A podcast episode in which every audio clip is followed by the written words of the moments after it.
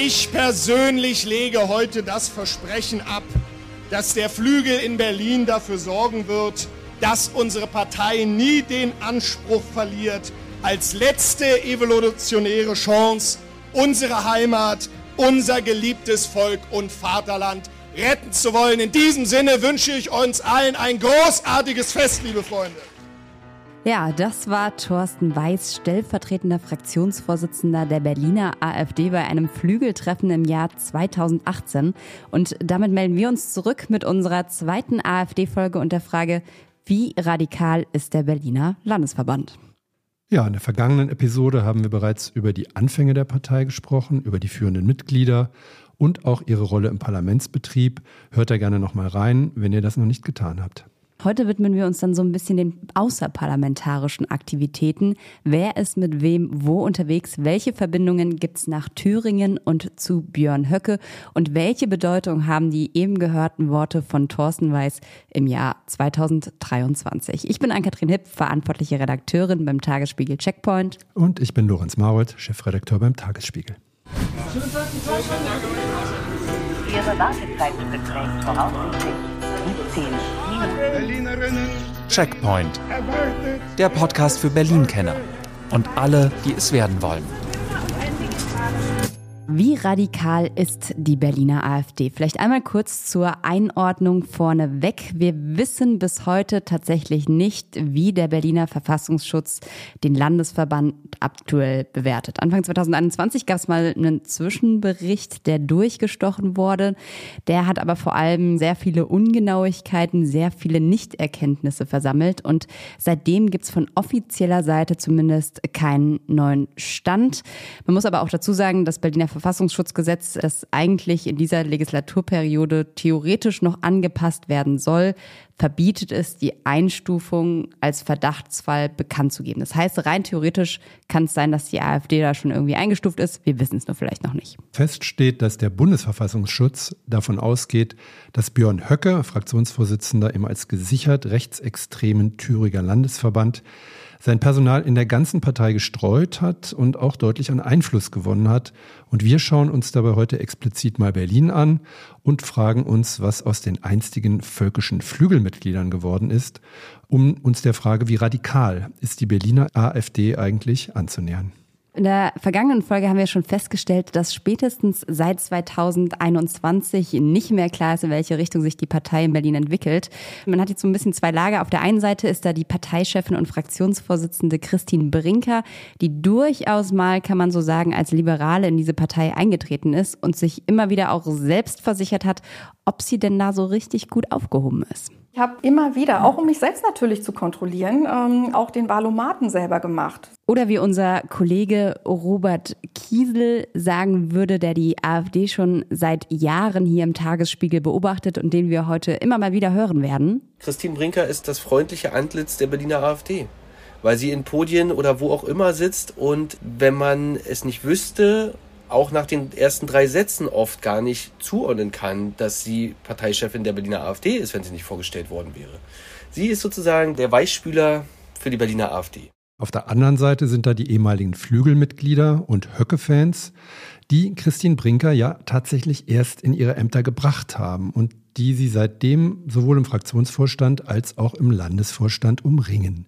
Da ist zum einen Thorsten Weiß, da ist Gunnar Lindemann, da ist Janette Auricht und auch Rolf Wiedenhaupt, Sebastian Mark und Falk Rodig. Insbesondere die ersten drei Namen, Weiß, Lindemann, Auricht, die solltet ihr euch schon mal merken. Wichtig ist, alle sechs haben sich in der Vergangenheit entweder öffentlich zum mittlerweile aufgelösten Flügel bekannt, an Flügeltreffen teilgenommen oder standen auf einem geleakten Flügelverteiler und haben sich danach zumindest nicht distanziert. Und alle sechs haben jetzt sehr hochrangige Posten, muss man sagen, dafür, dass Berlin sich ja immer ganz gerne als doch so liberaler Landesverband gibt. Dazu hören wir jetzt nochmal unseren Kollegen Robert Kiesel. Das geht eigentlich nicht zusammen inhaltlich politisch. Aber das hat die AfD ja nicht exklusiv, dass dennoch äh, partei- und fraktionsintern Partnerschaften geschmiedet werden über äh, ideologische Grenzen hinweg so. Ne? Also wenn es dann am Ende darum geht, wer hat die Macht oder die Mehrheit, die zur Macht verhilft, dann kann das auch der Feind meines Feindes sein, der dann äh, mein Freund wird. Fest steht jedenfalls, Christine Brinker hat sich im Gegensatz zu ihrem Vorgänger nie öffentlich von Höcke und dessen Anhängern distanziert. Im Gegenteil, sie wurde nicht müde zu erklären, dass sie Meinungsfreiheit hochhält und vor allem mit Leuten zusammenarbeitet, die sie als, Zitat, konstruktiv einschätzt. Über die einstigen Flügler sagte sie einst, warum soll ich die nicht ins Boot holen? Es ergibt keinen Sinn, Personen auszugrenzen, weil man politisch anders unterwegs ist. Das geht gar nicht in einer Partei. Und gleich gucken wir mal, was stattdessen so alles geht. Wenn man sich so anschaut, wo und in welchen Netzwerken sich die Ex-Flügler und Höcke-Fans seit der Auflösung des Flügels bewegen, kann man mit Blick auf Berlin grob sagen, dass es zwei zentrale Anknüpfungspunkte gibt. Das eine ist der Bezirk Marzahn-Hellersdorf und zum anderen ist es der einstige Obmann des Berliner Flügels und heutige Abgeordnete und stellvertretende Fraktionsvorsitzende Thorsten Weiß.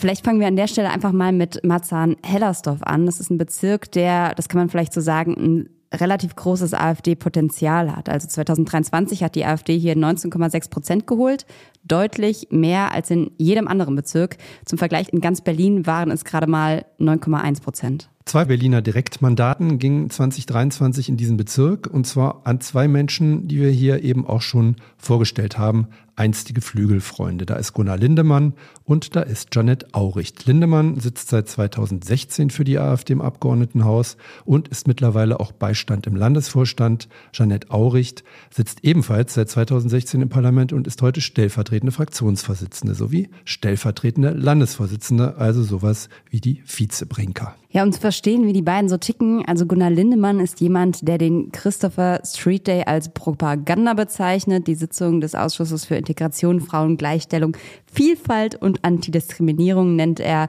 salopp Ausschuss für Reste und Gedöns. Und ansonsten kann man auf jeden Fall sagen, er ist ein ziemlicher Schwurbler, insbesondere was die ganze Russland-Thematik angeht. Da betreibt er ziemlich krasse pro-russische Propaganda. Absolut.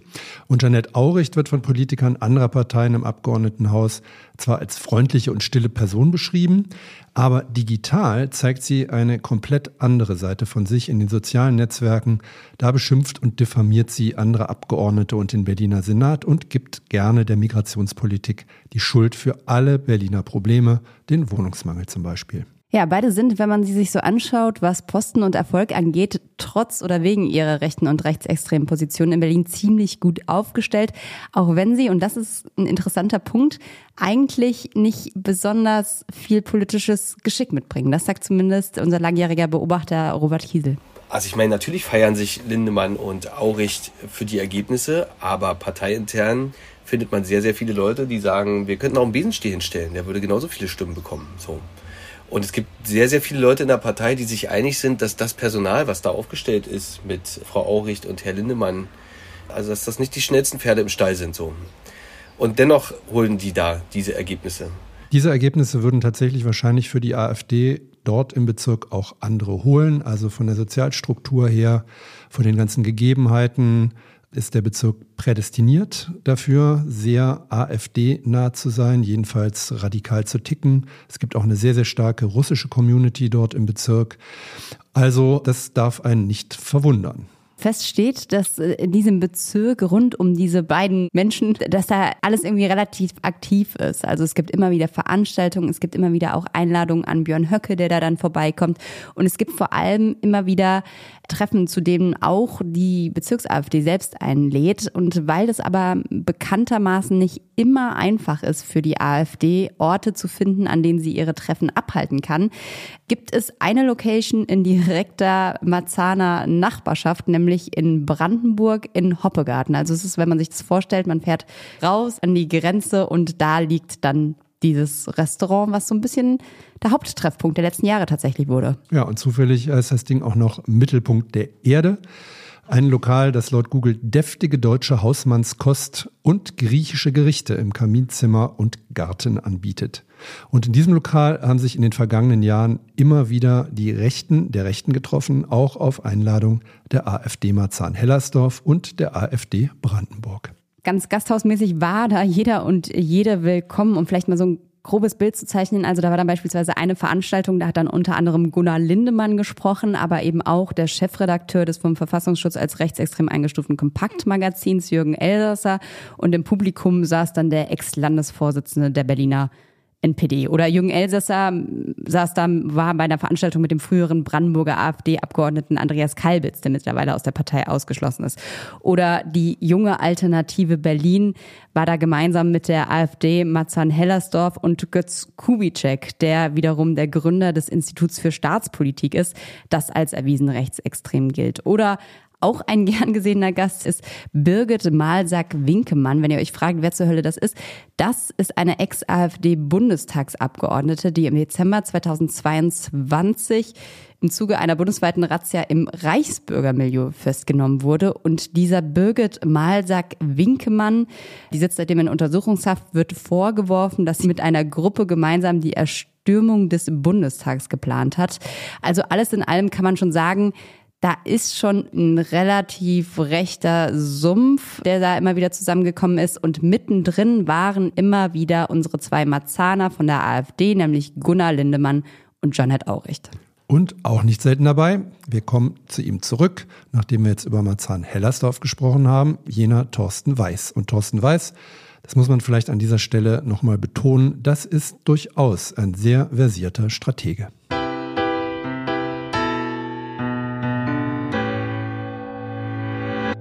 Thorsten Weiß ist einer dieser seltenen Urberliner, ist in Berlin geboren, ist Ex-Bundeswehroffizier und hat hier in Berlin die junge Alternative maßgeblich mit aufgebaut. Also er war von 2014 bis 2017 Landeschef.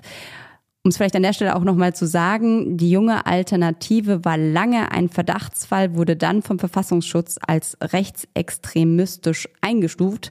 Der einzige Grund, warum sie nicht mal als rechtsextremer Fall geführt werden, ist, dass sie dagegen geklagt haben. Aber ich glaube ehrlich gesagt, das ist eher eine Formsache.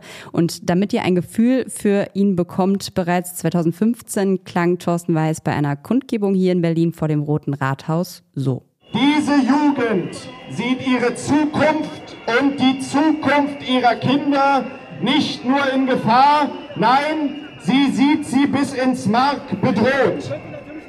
Wir sehen mit wachen Augen, dass diese unsere Heimat von einer realitätsfremden, volksfeindlichen und überheblichen Politikerkaste mit Vollgas gegen die Wand gefahren wird. Diese Vernichtung ist von uns nicht gewollt. Wir lehnen sie ab und wir werden uns mit aller Macht dagegen zur Wehr setzen. Sollten diese Entwicklungen in unserem Land nicht durch eine sofortige Umkehr rückgängig gemacht werden, wird von dem Deutschland, in dem wir aufgewachsen sind, nämlich nicht mehr viel übrig bleiben. Im Namen der Jugend fordere ich deshalb, schützt unsere Zukunft, rettet unsere Heimat. Tja, man sieht quasi zu diesen Tönen Schwarz-Weiß-Bilder vor ja, sich. das ist total krass. Ich krieg richtig Gänsehaut tatsächlich, ja. weil es wirklich für mich so Hitler-Vibes irgendwie ja. hat. Braun, Braun-Weiß-Bilder. Ähm, Braun-Weiß-Bilder. Also das ist schon echt ein bisschen gruselig, muss man sagen. Und Thorsten Weiß, der hat, glaube ich, auch relativ früh sich selber positioniert und verstanden, wo er hin will, nämlich nach rechts und hat sich zum Flügel bekannt, gerade nachdem er sich gegründet hat. Die Taz hat ihn mal mit den Worten zitiert, dass er in Richtung Höcke gesagt haben soll, du bist unser Anführer, dem wir gerne bereit sind zu folgen. Und dieses Wort, das hält er, glaube ich, bis heute. Also er ist auf jeden Fall jemand, das kann man so sagen, wenn man jetzt irgendwie Höcke jünger Jünger finden will, dann ist Thorsten Weiß da auf jeden Fall sehr vorne mit dabei. In Reden und in den sozialen Netzwerken betont er auch immer wieder, was er für ein guter Freund ist. Und wir haben es vorhin schon mal im Intro gehört, bei einer Flügelveranstaltung im Jahr 2018 hat er dann nochmal folgendes Versprechen abgegeben. Ich persönlich lege heute das Versprechen ab, dass der Flügel in Berlin dafür sorgen wird, dass unsere Partei nie den Anspruch verliert, als letzte evolutionäre Chance unsere Heimat, unser geliebtes Volk und Vaterland retten zu wollen. In diesem Sinne wünsche ich uns allen ein großartiges Fest, liebe Freunde. Ja, man muss echt, glaube ich, kein Genie sein, um zu ahnen, dass Weiß wahrscheinlich einer derjenigen ist, den der Berliner Verfassungsschutz hier ganz oben auf seiner Prio-Liste hat. Er teilt auch gerne immer wieder Inhalte vom Bundesverfassungsschutz als erwiesen rechtsextrem eingestuften Medien und Autoren. Also ich sag mal, die Distanzierung seinerseits ist da gleich null. Genauso gern trifft er sich wie Lindemann und Auricht mit vielen dieser Menschen, die wir eben schon im Restaurant Mittelpunkt der Erde benannt haben. Während der Pandemie hat Weiß das sehr lange auch digital gemacht, unter anderem in dem Format Thorsten weiß Bescheid. Und 2022 hat er sich dann an die Gründung einer neuen Plattform gemacht. Also die grundsätzliche Idee zur Gründung dieser Plattform war eigentlich, dass ich mir die Frage gestellt habe, welches Format haben eigentlich Parteimitglieder, um sich über zum Beispiel strategische Fragen auszutauschen? Weil die Sache ist die, dass wir natürlich im Parteiveranstaltungsformat ja im Wesentlichen als innerparteiliche Veranstaltung neben thematischen Veranstaltungen halt die Stammtische haben, die aber einen öffentlichkeitswirksamen Charakter haben weil da lädt man potenzielle Gäste ein, dann hat man eventuell Neumitglieder da. Das heißt, auf diesen Stammtischen ist es nicht allzu gerne gesehen, über kontroverse Themen oder innerparteiliche Belange zu diskutieren. Das war Thorsten Weiß in einem Podcast im November 2022 und nachdem wir ihn ja jetzt schon ein paar Mal gehört haben, kann man sich, glaube ich, vorstellen, was er mit diesen kontroversen Themen meint. Wichtig an dieser Stelle, die Plattform, von der er hier spricht, die nennt er Idearium. Das Idearium gründet Weiß nach der offiziellen Auflösung des Flügels. Und es soll ihm zufolge dem Austausch innerhalb der AfD dienen. Laut Flyer ist der Zugang nur Parteimitgliedern zugänglich. Und mindestens ebenso wichtig, dieser schlecht produzierte Podcast, in dem Weiß hier fleißig Werbung für sein Netzwerk macht, das ist ein Podcast von 1% e.V. Der Verein wird zum Zeitpunkt des Interviews bereits vom Bundesamt für Verfassungsschutz als Verdachtsfall geführt. Und wenige Monate später, nachdem Weißer dieses Interview gegeben hat, wird er dann auch als gesichert rechtsextrem eingestuft. Und man sieht daran ziemlich gut, in was für einem Becken der da rumfischt. Da geht nämlich einfach zu den Rechtesten der Rechten und guckt, ob er da Leute abgrasen kann für sein Netzwerk Idearium. Idearium. Ja, und das erste Treffen dieses Ideariums, bisher auch das einzige bekannte, muss man sagen, das findet nun genau in diesem Restaurant Mittelpunkt der Erde statt. Die Veranstaltung heißt Heißer Herbst. Das ist im Oktober 22 mit mehr als 100 Parteifreunden, wie es heißt. Und als Redner präsentiert wurde der alte Flügelchef Björn Höcke. Der will, dass man sich, wie wir das in Thüringen machen, mit dem Vorfeld verzahnt. Ja, wir haben in Thüringen eine sehr lebendige Bürgerbewegungsszene. Das sind aber nicht nur patriotische Bürgerbewegungen, das sind auch Anti-Windkraft-Initiativen, das sind Freidenker, die gerade durch die Corona-Politik zum Widerstand animiert worden sind und so weiter. Mit denen sind wir in Kontakt und wir sprechen uns ab was wo passiert, wo die Partei ihre Fahne hochzieht und wo wir die Bürgerbewegung Bürgerbewegung äh, sein lassen. Da hat er im Prinzip einmal kurz die Strategie erklärt, wie sich der nicht mehr existierende Flügel mit den Leuten vernetzt, um doch noch irgendwie politische Schlagkraft zu bekommen. Damals dabei neben Thorsten Weiß auch natürlich Gunnar Lindemann und Janette Auricht und auch die Berliner Abgeordneten Hugh Bronson und Harald Latsch und daneben noch zahlreiche Mitglieder der brandenburgischen AfD und ihrer Jugendorganisation Junge Alternative für Deutschland. Ja, du hast es eben schon angedeutet, äh, dafür, dass Weiß diese Plattform relativ groß angekündigt hat. Man muss auch sagen, da wurde ein eigener Telegram-Kanal gegründet, da gab es ein eigenes Logo, das extra entworfen wurde, ist das Ganze zumindest offiziell relativ schnell wieder vorbeigegangen. Also diese Telegram-Gruppe, in der wir auch das Video gefunden haben mit der Rede von Björn Höcke, die wurde nach dem Treffen quasi nie wieder genutzt und Treffen wurden auch nie wieder offiziell angekündigt, was unter anderem natürlich auch daran liegen könnte, dass das Idearium relativ schnell wieder auf dem Bildschirm des Verfassungsschutzes gelandet ist. Im offiziellen Verfassungsschutzbericht 2022 des Landes Brandenburg steht, dass es den Beteiligten nach eigener Aussage nicht darum geht, eine Nachfolgeorganisation für den Flügel gründen zu wollen, sondern neben dem ideologischen Austausch und der Selbstversicherung um die Vernetzung mit dem politischen Vorfeld beziehungsweise mit anderen Strukturen der neuen Rechten. Und weiter heißt es dort, zum politischen Vorfeld gehören Organisationen wie Kompakt, das Institut für Staatspolitik und der Verein 1%, die allesamt vom Verfassungsschutz als rechtsextremistisch eingestuft werden. Und es ist so ein bisschen, im Prinzip sagt der Verfassungsschutz eigentlich auch nur das, was Björn Höcke eben in seiner Rede so ein bisschen gesagt hat, nämlich dass das die neue Strategie letztlich ist, dass man sich einfach wenn man über die Rechte spricht, dass es letztlich ganz viele verschiedene Organisationen sind. Ich meine, Höcke spricht ja auch immer wieder davon, dass die AfD eine Bewegungspartei werden soll. Also es ist ganz klar, man möchte eigentlich nicht nur parteiintern agieren, sondern möchte irgendwie sich letztlich mit allen sei es rechten Gruppierungen, aber vielleicht auch nicht so ganz rechten Gruppierungen vernetzen. Ja, und wenn man sich anschaut, was Weiß seitdem gemacht hat, also seitdem sozusagen wahrscheinlich auch dieses Idearium wieder offiziell aufgelöst wurde, dann sieht man, wenn man sich seine Fotos, Posts etc. anguckt, dass er relativ viel in Thüringen unterwegs war. Also er hatte Anfang des Jahres, dann war er natürlich noch in Berlin am Start, äh, da war ja auch dann gerade wieder der Wahlkampf, der aufgeploppt war, hatte er übrigens auch wieder Unterstützung von der jungen Alternative Brandenburg und auch von Parteikollegen aus Thüringen, die ihm beim Plakatieren geholfen haben. Aber seitdem war er zum Beispiel beim Stammtisch der jungen Alternative in Thüringen zu Gast, wo es, Zitat, um die Zusammenarbeit des politischen Vorfelds und der Partei als Teil der Mosaikrecht ging. Auch da haben wir wieder die Vernetzungsstrategie. Und er war zum Beispiel auch, oder ist es tatsächlich auch schon seit Jahren, Versammlungsleiter beim Landesparteitag, wo er Zitat, die Professionalität der Organisation und das Gemeinschaftsgefühl der Mitglieder betont. Zitat, nicht umsonst ist die AfD hier stärkste Kraft. Oder wie es auch vor kurzem wieder bei Twitter, heute X, verkündet hat, Zitat, Björn Höcke hat gestern wieder einmal bewiesen, dass er unser schärfstes Schwert im Kampf gegen die Brandmauer der Altparteien ist. Die Partei sollte von ihm stärker profitieren und ihm im nächsten Jahr mehr Verantwortung übertragen. Es wird Zeit für den Bundesvorstand. Das war tatsächlich ja kurz nachdem die FDP und die CDU in Thüringen gemeinsam mit der AfD eine erste Abstimmung gemacht haben und dadurch was durchgebracht haben. Aber wenn wir jetzt gerade hier über die Social-Media-Kanäle sozusagen von Thorsten Weiß sprechen, dann muss man das sagen, das ist natürlich auch für die AfD generell, aber auch für Thorsten Weiß selbst ein relativ wichtiges Pflaster. Die Partei wurde ja sehr lange auch Facebook-Partei genannt. Und wenn man sich einmal die Zahlen anguckt, also nur zur Reichweiteneinordnung, Meinung. Unser regierender Bürgermeister Kai Wegner beispielsweise hat rund 8000 Follower bei Facebook. Die Berliner AfD-Chefin Christine Brinker hat rund 13.000 und Thorsten Weiß hat 26.000. Das heißt, der hat durchaus auch insofern eine Macht, als dass er eine Reichweite hat und die Leute mit seinem Content, der wirklich rechts und rechtsextrem ist, voll pustet. Das macht die AfD ja sehr professionell, muss man sagen. Wahrscheinlich auch sehr viel professioneller, als das in anderen Parteien der Fall ist. Und ähm, sie machen sich es auf eine gewisse Art und Weise auch sehr einfach. Da wird gehetzt gegen Migranten natürlich, gegen die vermeintliche Sprachpolizei, gegen die Altparteien, gegen die Ukraine. Ökodiktatur. Ökodiktatur, gegen die Antifa natürlich. Also das ist eine ziemlich konzertierte Aktion.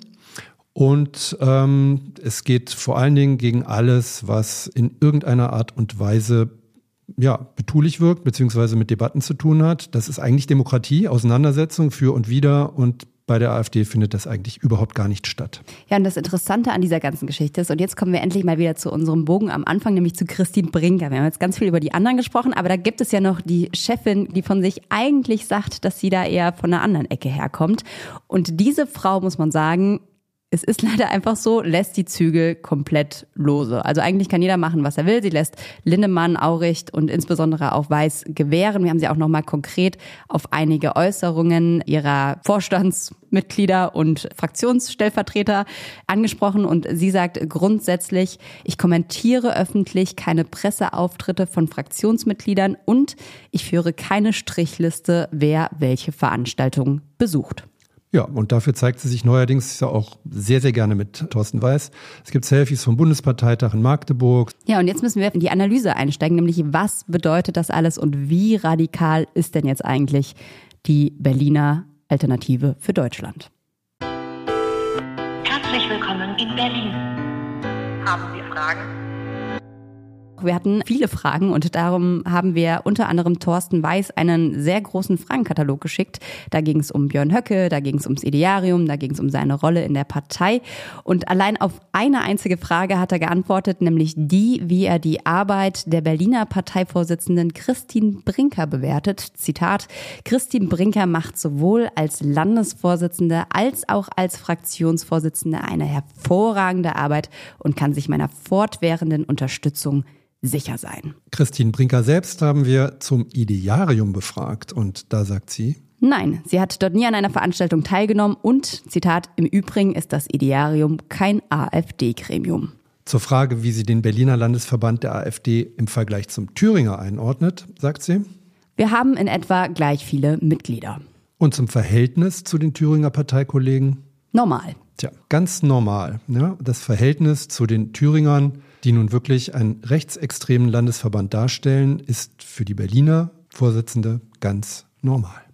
Die Frage ist so ein bisschen, Warum? Also es gibt mehrere Fragen, die wir vielleicht zum Ende einmal klären müssen. Und die eine ist auf jeden Fall, warum macht Christine Brinker das? Wenn sie eigentlich sagt, sie ist jemand, die nicht unbedingt vielleicht die Position teilt, die der ehemalige Flügel hat, warum sitzt sie dann trotzdem diesem Landesverband vor und geht den Weg dieser Partei mit, der sich immer weiter nach rechts bewegt? Macht vielleicht? Vielleicht. Die Frage ist nur, verrät sie sich da auch vielleicht selbst oder hat sie sich anders selber radikalisiert? Dazu hören wir noch einmal kurz unseren Kollegen Robert Kiesel.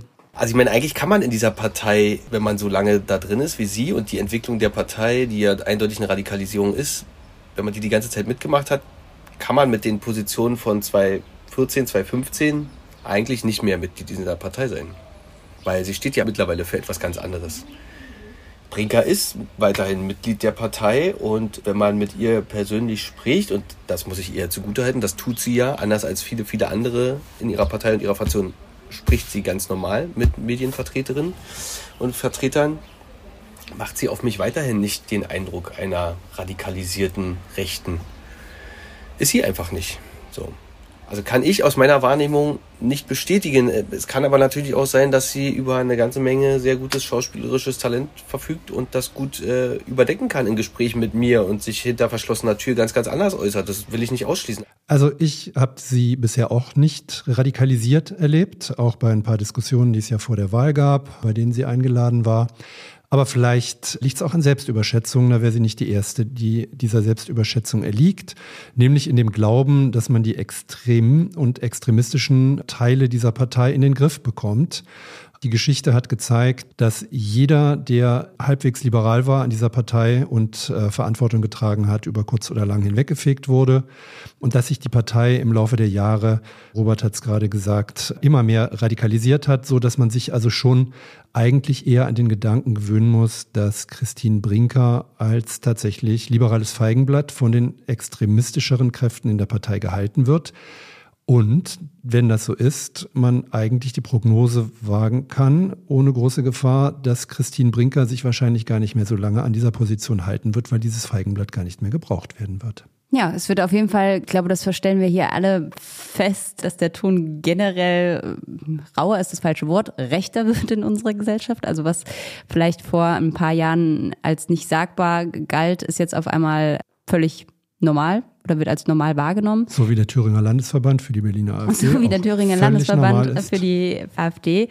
Und da ist so ein bisschen natürlich die Frage, wie wird sich das verändern, auch hier in Berlin? Wenn man sich anguckt, was gerade in den ostdeutschen Bundesländern, äh, wie die Umfragelage ist sozusagen, wenn sich das manifestiert in Wahlergebnissen auch, dann haben natürlich langsam die Brinkers und Hansels und wie sie heißen auch immer weniger Argumente für ihren vergleichsweise moderaten Kurs, weil wenn dann die radikalen Landesverbände wie Thüringen und Brandenburg auf einmal 30 plus Ergebnisse einstecken, Berlin ist nicht Thüringen und Berlin ist nicht Brandenburg, aber es wird natürlich innerhalb der Partei, also ein Weiß und Co., die werden natürlich frohlocken und sagen, so, wir haben es euch ja schon immer gesagt, wir dürfen hier nicht leise treten, wir müssen noch viel mehr auf die Pauke hauen.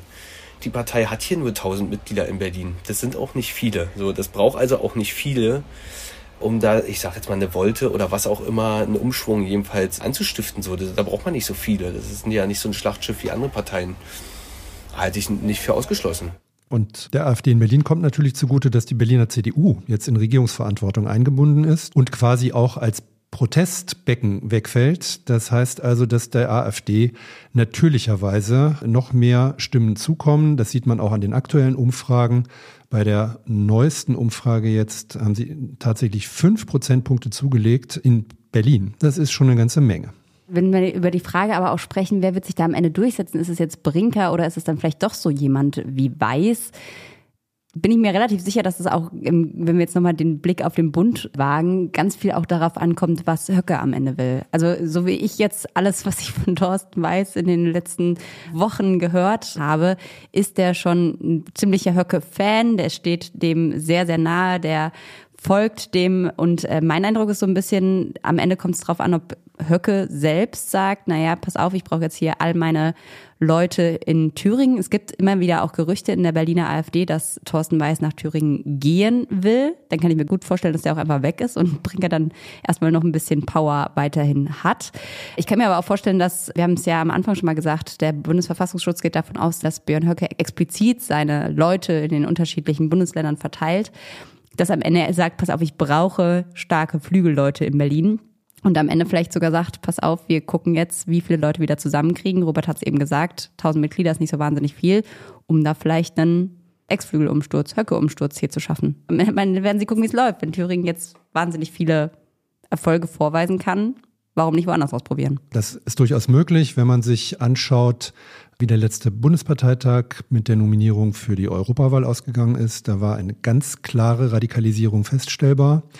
Und wir haben es hier eben auch von Thorsten Weiß gehört, der tatsächlich ja vorgeschlagen hat, dass Björn Höcke auch Bundesvorsitzender wird. Das hat Höcke bisher sich nicht getraut auszuprobieren, aus guten Gründen, weil er bisher sich einer Mehrheit dort nicht sicher sein konnte bei den Delegierten. Das sieht inzwischen anders aus und zwar auch wegen seiner Erfolge. Das heißt also, der Erfolg macht natürlich stark, auch in der eigenen Partei gegenüber den äh, Widersachern, die es immer noch gibt dort, aber immer weniger gibt. Und deswegen meine Voraussage, das wird sich auch in Berlin relativ schnell mit Frau Brinker erledigt haben. Ja, und dann ist quasi, um wieder auch nochmal zum Anfang zurückzukommen, die Frage, was passiert und wie schnell wird dann der Verfassungsschutz hier dann doch auch noch tätig? Wenn jetzt, also ich bin eigentlich, ich weiß es nicht, aber ich bin eigentlich relativ fest davon überzeugt, dass die AfD hier in Berlin auch schon Beobachtungsfall ist. In Brandenburg sind sie es, auf Bundesebene sind sie es. Ich kann mir nicht vorstellen, dass sie es in Berlin mittlerweile nicht sind. Hast du eine andere These?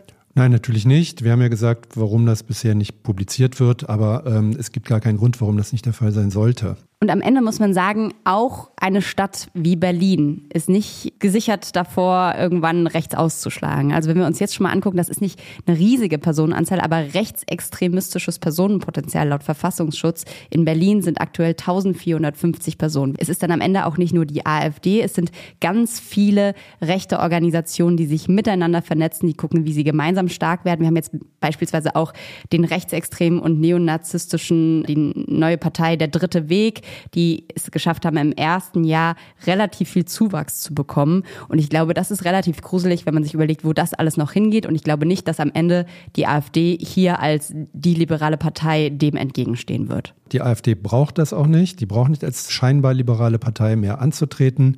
Es gibt genug extremistische Milieus, rechtsextremistische Milieus inzwischen, die sich gebildet haben, wo es relativ normal ist, vielleicht nicht Mitglied der AfD zu werden. Deswegen ist diese pure Mitgliederzahl auch völlig irrelevant und überhaupt nicht aussagekräftig. Aber sich vorzustellen, aus Protest gegen was auch immer, der AfD seine Stimme zu geben bei geheimen Wahlen, diese Wahrscheinlichkeit wächst, auch mit der Radikalisierung in der Gesellschaft, mit der Art der Auseinandersetzung in der Gesellschaft.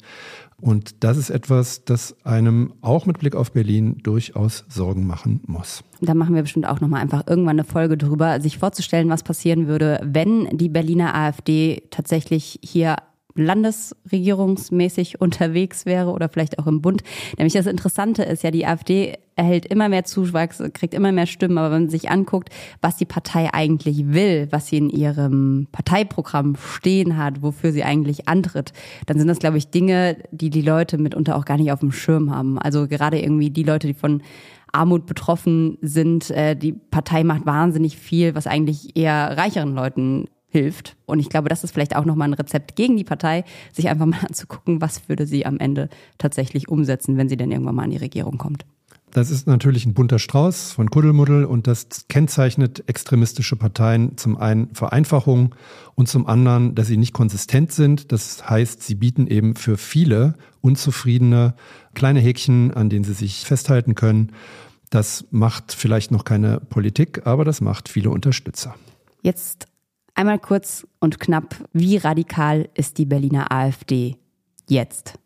Ja, wir haben es gesehen, dass sich die Berliner AfD ähnlich wie der Bundesverband, aber auch die einzelnen Landesverbände deutlich radikalisiert hat, dass die eher liberalen Kräfte kaum noch eine Stimme haben in der Partei oder auch schon ausgetreten sind, jedenfalls keine große Rolle mehr spielen. Das heißt, die Frage, wie radikal ist die Berliner AfD? Sie ist viel radikaler geworden, als sie mal war. Und sie war schon von Beginn an eine Partei, die tatsächlich versucht hat, auch Gift in diese Gesellschaft zu träufeln. Das tut sie im Moment kübelweise. Das war's für heute. Wir sagen an dieser Stelle Tschüss. Ihr könnt uns äh, gerne einen Kommentar oder einen Like auf der Plattform eurer Wahl da lassen. Wir freuen uns sehr. Die Redaktion hatte Sabine Schmidt, Recherche Angelika Ertel. Besonderer Dank auch nochmal an unser landespolitisches Team rund um Robert Kiesel und Anna Thewald, die uns bei der Recherche unterstützt haben und sowieso an alle restlichen Gesprächspartner, Produktion Markus Lücker Musik Anke Mürre. Ich bin Ann-Kathrin Hipp. Und ich bin Lorenz Marold. Bis zum nächsten Mal.